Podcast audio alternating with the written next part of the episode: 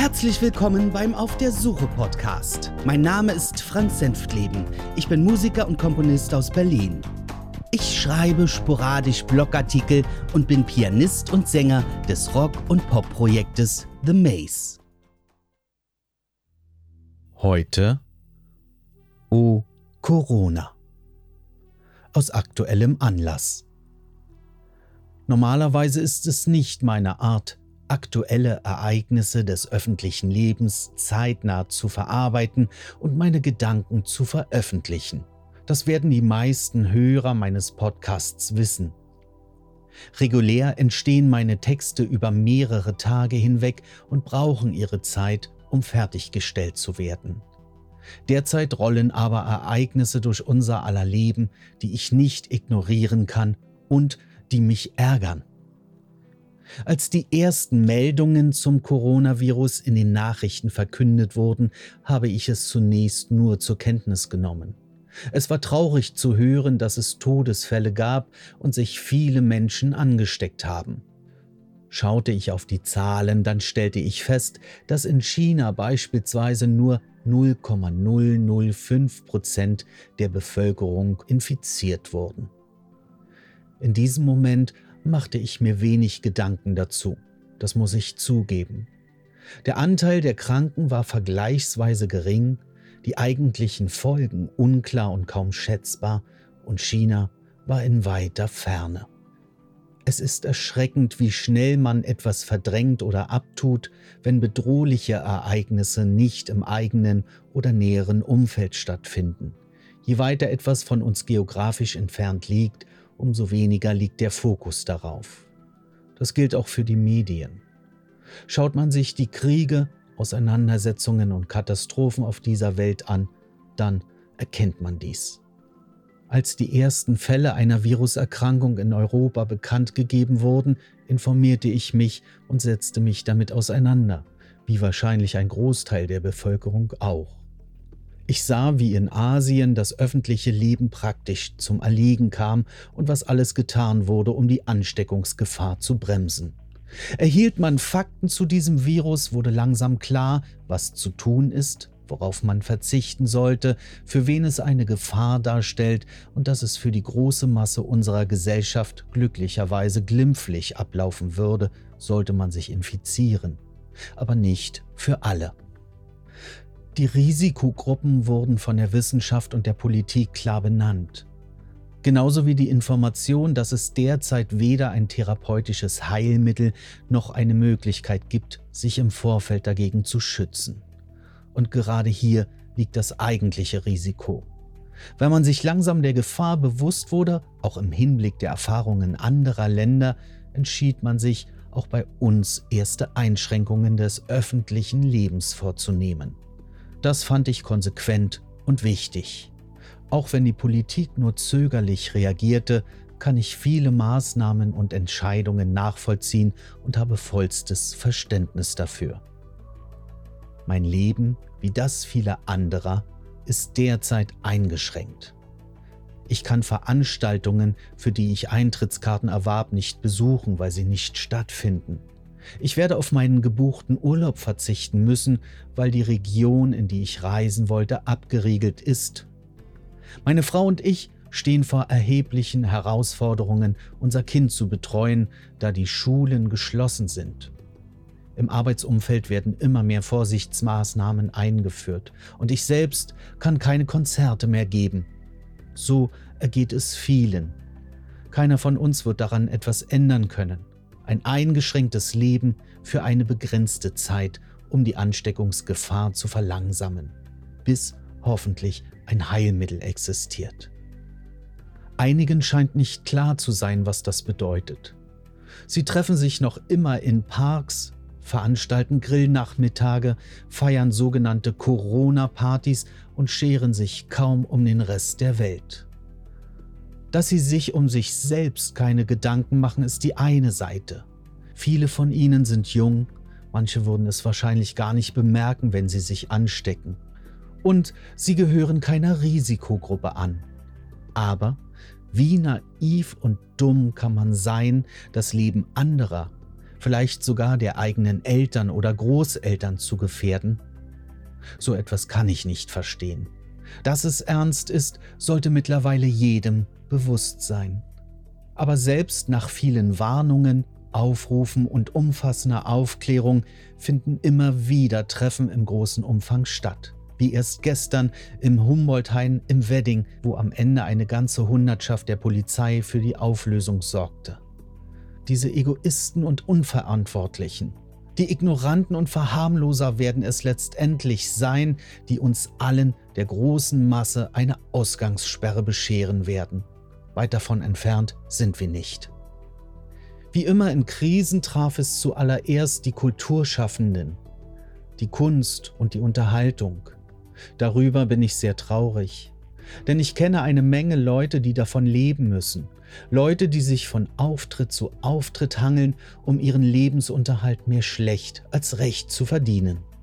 Sie alle profitieren schon lange nicht mehr von ihren eigentlichen Produkten, die sie zur Unterhaltung der Menschen herstellen. Von ihren Alben, CDs, DVDs, Büchern oder Downloads. Der Wert ihrer Arbeit ist in den Augen der Konsumenten extrem gesunken, sodass sie sich an die einzige Alternative klammern müssen, die ihnen ein Einkommen sichert, um das Nötigste abzudecken, die öffentliche Darbietung. Ich hörte letztens in einem Podcast sogar den Satz, dass die Moderatoren ein Album oder eine CD als nettes Merchandising bezeichneten. Hallo? Was ist hier schiefgelaufen? Da diese Einnahmequelle heutzutage kaum existent ist, bleibt den Künstlern nichts anderes übrig, als ihr Geld vor Ort zu verdienen. Das können sie derzeit nicht, verständlicherweise. Wie es ist, auf Unterhaltung verzichten zu müssen, das stellen die Menschen jetzt fest. Keine Konzerte, keine Vorlesungen, keine Darbietungen. Auch wenn einiges davon auf einen späteren Zeitpunkt verschoben werden kann, ist es kein Trost, weil die Künstler auch jetzt ihre Miete und ihren Lebensunterhalt verdienen müssen. Daher würde ich mir ein langsames Umdenken in der Bevölkerung wünschen, wie sie ihre Lieblingskünstler auch in solch einer Krise unterstützen können. Vielleicht nur mal ein Denkanstoß. Viele sind bereit, eine Menge Geld alle zwei Jahre auszugeben, um ihre Technik, ihre Smartphones und Tablets auf den neuesten Stand zu bringen. Hier werden nicht selten bis zu 1000 Euro gezahlt, um dann am Ende ihre Musik über die billigen Plattformen wie Spotify zu hören, von denen der Künstler kaum profitiert. Was wäre so schlimm daran, wenn ich meine Alben, die ich sowieso höre, einfach mal kaufe? Und 10 bis 15 Euro für eine Produktion oder ein Buch ist im Verhältnis zur Technik nur ein lächerlicher Bruchteil.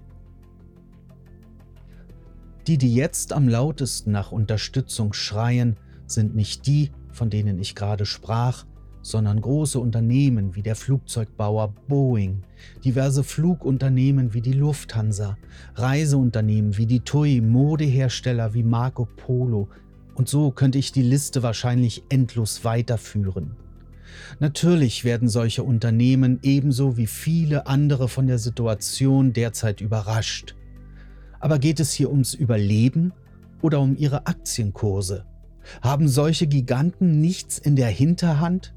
Nicht vorgesorgt für Eventualitäten?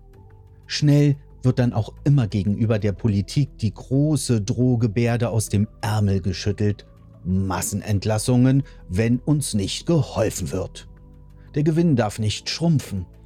Gerade solche Unternehmen sind es, die den Kapitalismus vorantreiben, jegliche Einschränkungen abschaffen wollen und für ihre unternehmerische Freiheit plädieren. Der Markt regelt das, ist von ihnen zu hören. Komisch ist aber, dass sie dann plötzlich nach Staatshilfe schreien, wenn es nicht läuft.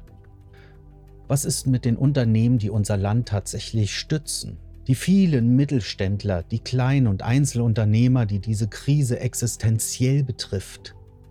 Viele von ihnen hatten nicht die Möglichkeit, große Reserven zu schaffen, ähnlich wie die Kunstschaffenden, weil sie oft von Monat zu Monat planen. Werden sie wirklich nachher alle gleich behandelt, wenn der Staat seine versprochene Hilfe leistet? Ich hoffe es sehr, aber noch glaube ich nicht ganz daran. Wir werden es sehen. Was mich derzeit wirklich erschüttert und wofür ich überhaupt kein Verständnis aufbringen kann, ist das Kaufverhalten einiger rücksichtsloser und unsolidarischer Mitmenschen. Von Anfang an wurde klargestellt, dass es keine Einschränkungen in der Versorgung der Bevölkerung geben wird. Sowohl die Politik als auch der Handel haben bestätigt, dass es weder Nachschubprobleme noch Mangel gibt, Supermärkte und Lebensmittelläden zu beliefern. Wenn ich mir derzeit die Supermarktregale anschaue, zeigt sich ein anderes Bild. Dieses Problem ist aber keines, das der Handel verursachte oder die Zulieferer, sondern eins, das wenige egoistische und wirklich rücksichtslose Mitbürger ausgelöst haben. Sie sind es, die palettenweise Lebensmittel und Gebrauchsgüter aus den Märkten karren, weil sie Angst haben, sie persönlich kommen zu kurz. Und dabei geht es nicht nur um die vielbeschworenen Nudeln und das Klopapier. Auch unsere Obst- und Gemüseregale, die Brotregale, Mehl- und Konservenregale, Desinfektionsmittel und vieles mehr wird bis auf das letzte Teil leergeräumt. Es wird unnötig und völlig ohne Grund ein Mangel erschaffen, der viele benachteiligt. So eine asoziale Verhaltensweise macht mich sprachlos und wütend. Nicht ich werde unter solchen Umständen leiden, weil ich die Möglichkeit habe, mit meinem Auto in den nächsten oder übernächsten Supermarkt zu fahren, sondern all die, die diese Option nicht haben. Die Oma, die mit ihrer kleinen Einkaufstasche das Nötigste kaufen möchte, oder Menschen, die in ihrer Handlungsfähigkeit eingeschränkt sind. An dieser Verhaltensweise bewahrheitet sich wieder mal der Spruch, jeder ist sich selbst der Nächste und nach mir die Sinnflut. Was einige wenige verursachen, trifft am Ende eine breite Masse. Denn nicht jeder hat die Möglichkeit, mit großem Gefährt um 8 Uhr vor dem Supermarkt zu lauern, um seinen Wagen dann bis zum Dach zu füllen. Und überhaupt, was soll die Geschichte mit dem Klopapier? Ganz ehrlich, Klopapier? Warum? Stapeln Sie die Rollen zu Hause und bauen dann den Fernsehturm nach? Oder ist Klopapier jetzt günstiger, um eine Wärmedämmung ins Haus zu bringen? Ich finde das äußerst rätselhaft. Dass die Amis sich derzeit mit Waffen eindecken, um die imaginären Plünderer aufzuhalten, die womöglich ihr Haus stürmen könnten, finde ich ebenfalls sehr seltsam. Aber vielleicht ist es ja auch nur die Vorstufe zum Klopapierhamstern. Der mit den meisten Knarren unterm Arm bekommt die Palette. Natürlich wären die Waffen nur zur Abschreckung. Aber eines wird tatsächlich passieren. Ich sehe es jetzt schon. Tonnenweise werden in den nächsten Wochen Obst und Gemüse im Biomüll landen, weil es doch irgendwann vergammelt. Fertiggerichte-Hersteller werden in den nächsten Jahren wenig Absatz haben und auf den meisten Grillpartys wird zukünftig Nudelsalat gereicht, bis es allen aus den Ohren kommt. Was mich auch erschreckte, ist das Verhalten einiger, die aus medizinischen und therapeutischen Wirkungsstätten Dinge stahlen, die dort zum täglichen Gebrauch benötigt werden. Täglich lese ich Berichte von solchen Ereignissen, die mich fassungslos machten. Aus einer Schule beispielsweise wurden 700 Rollen Klopapier und etliche Liter Seife geklaut. Aus Krankenhäusern und Arztpraxen Schutzmasken und Desinfektionsmittel. Leute, was ist mit euch los? Man kann es gar nicht ausdrücken, wie schäbig und asozial ein solches Verhalten ist. Was es derzeit den ganzen Verschwörern bringt, ihren geistigen Dünnpfiff mit den absonderlichsten Theorien in die Welt abzusetzen, um zusätzlich Unsicherheit zu verbreiten, ist mir ebenso ein Rätsel. Massenhaft werden hier Gerüchte, Fake News und Desinformationen rund um die Krise gestreut, dass sich einem die Nackenhaare sträuben. Ich meine, haben die Menschen nicht schon genug mit der aktuellen Realität zu kämpfen? Brauchen sie zusätzliche Ängste? Nein, auch das verstehe ich nicht. Vielleicht kann es mir einer mal erklären. Ein Großteil unserer Gesellschaft hat zum Glück verstanden, warum die Regierungen vieler Länder solche drastischen Maßnahmen durchführen, wie wir sie jetzt erleben. Es geht vor allem darum, dass unsere Gesundheitssysteme handlungsfähig bleiben. Es nutzt keinem, wenn Krankenhäuser mit Corona-Erkrankten vollgestopft, die Betten ausgelastet sind und am Ende die wirklich Hilfsbedürftigen mit Herzinfarkt, Schlaganfall oder schweren Unfällen nicht aufgenommen werden können. Schon jetzt sind die Ärzte, Schwestern und das Krankenhauspersonal an ihre Grenzen angelangt. Ich möchte mir gar nicht vorstellen, wie es nachher aussähe, wenn sich die Lage zuspitzt. Was wir jetzt brauchen, ist vor allem Besonnenheit, Rücksichtnahme und Solidarität untereinander. Nur gemeinsam können wir dafür sorgen, dass unsere Gesundheitssysteme nicht zusammenbrechen. Die Krankheit selbst können wir nicht aufhalten, nur die Verbreitung verlangsamen. Vielleicht finden wir auch wieder die Muße, Kunst und Kultur zu schätzen gerade in diesen Zeiten, wo sie extrem fehlt. Unterstützt eure Clubs und Veranstaltungsorte, die Künstler und Kulturschaffenden auf andere Weise als nur mal zum Event vorbeizuschauen. Denn dies ist gerade nicht möglich.